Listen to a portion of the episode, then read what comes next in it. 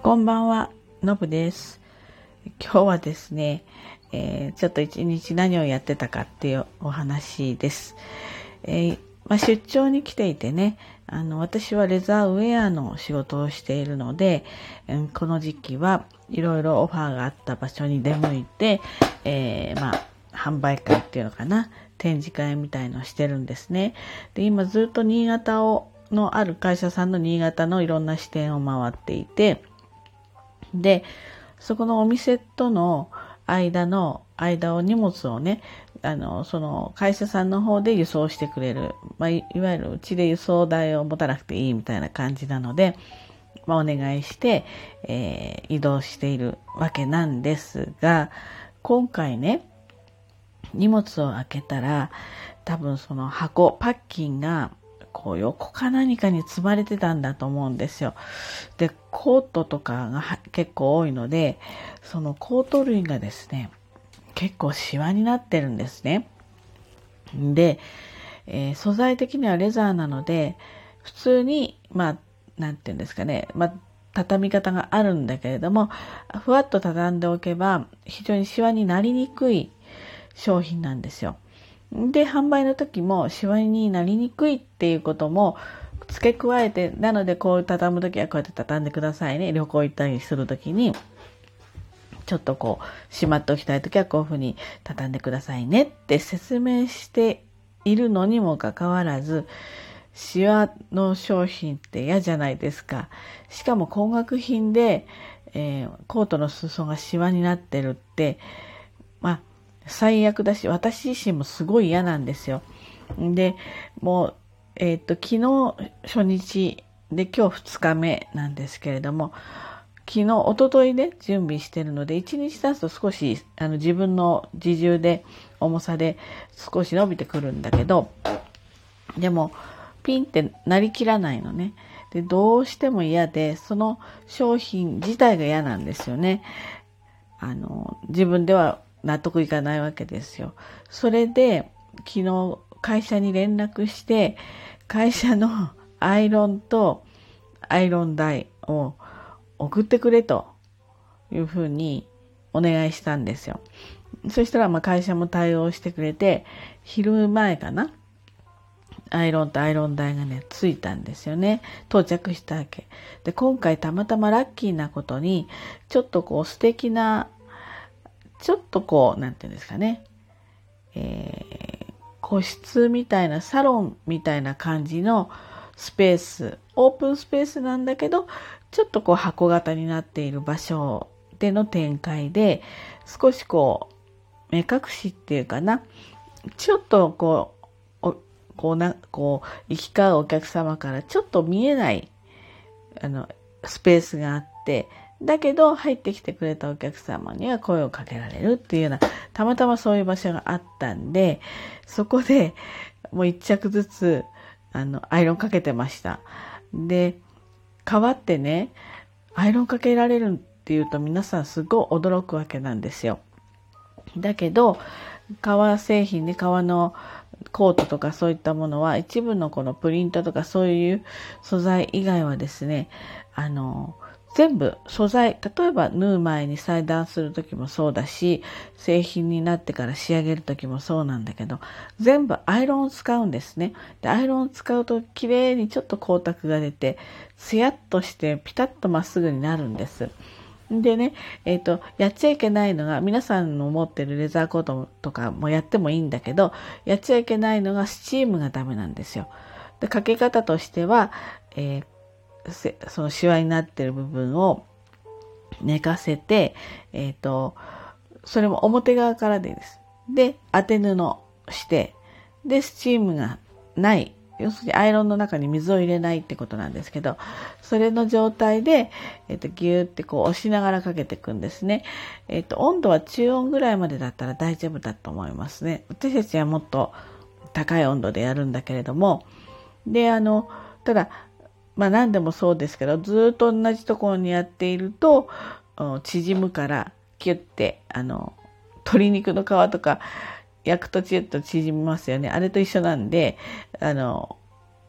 常識の範囲内でちゃんとずらしていくってしていただければ大丈夫なんですけど、そういうふうにアイロンがけをするんですね。で、えっ、ー、と、一応素材によってはちょっとかけない方がいいものとかいろいろあるので、それはちょっと何て言うんですか、販売、売った、え、ー、と、買ったところに相談したりとか、あと目立たないところでちょっとテストしてみてね、え、ー、と、あ、これはかけられるかな、どうかなってのを見てください。ちなみにですね、うん、アイロン、レザーアイロンかけられるっていうのを知ってる人は、ごく一部なんです。専門でしようとしてる人以外は知らないと思うので、例えば、ブランドの中で1、2点レザーがあって、そこで買ったっていう商品に対して、そのお店の人にこれアイロンかけられるんですかね？って聞いても、多分答えられないと思うので、まあ、目立たないところでね、テストしてみるのが一番かなっていうふうに思います。で、まあ、端から、あの、その袖とかも全部かけたかったんだけれどもそれやってるとね、えー、時間があまりないので裾部分やっぱりコートとか裾部分がすごい大事なので裾部分をねあのアイロンかけしました。ただやっぱりね見た感じが違うんですよ。ただねすぐにはピタッとならないのな,、まあ、ならないわけじゃないんだけどそうやって割と強と強いシワついてしまった場合はならないんだけど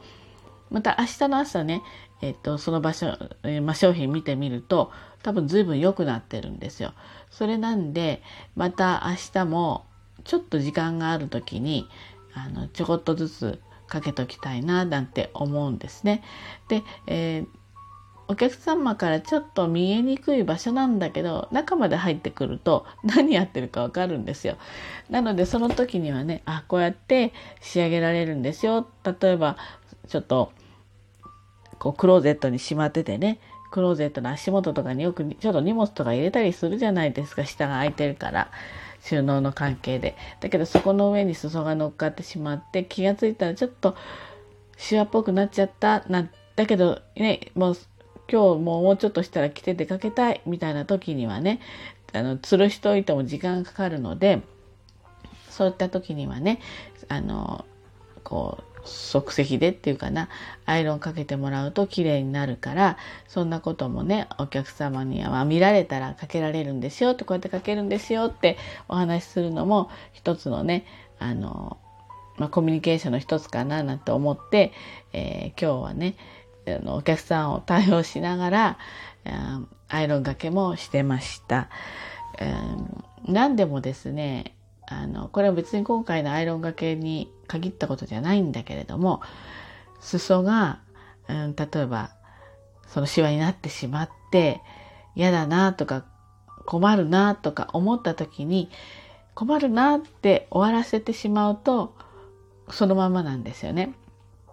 何でもそうなんだけど問題が出てきた時とかに、えー、それをこう嘆くのは誰でもできるんだけれどもどうしたらいいのかっていうのをこれ解決なんとかできないかな解決するためにどうしたらいいのかなっていうのをこう考えるっていう力がねやっぱり誰でも大事なんです。だけど意外と嘆くだけで文句言うだけで終わる人の方がそうね。6割、7割かな。なので、えー、これは何の足しにもならないんですよ。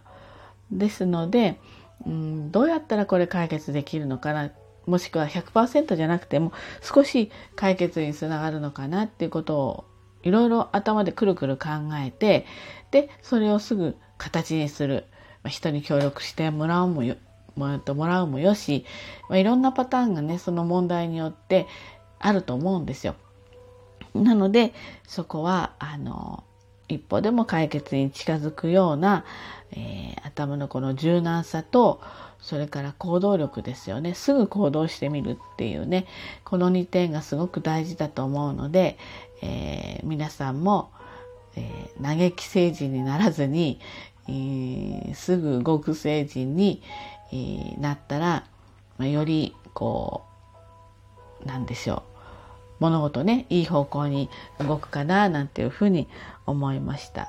今日はねそんな形で一日仕事してましたあのアイロンもかけてましたってそんなお話でした。はいそれではね、えっ、と、今日はもう夜ですので、皆さんね、ゆっくりお休みになれますように。ではね、おやすみなさい。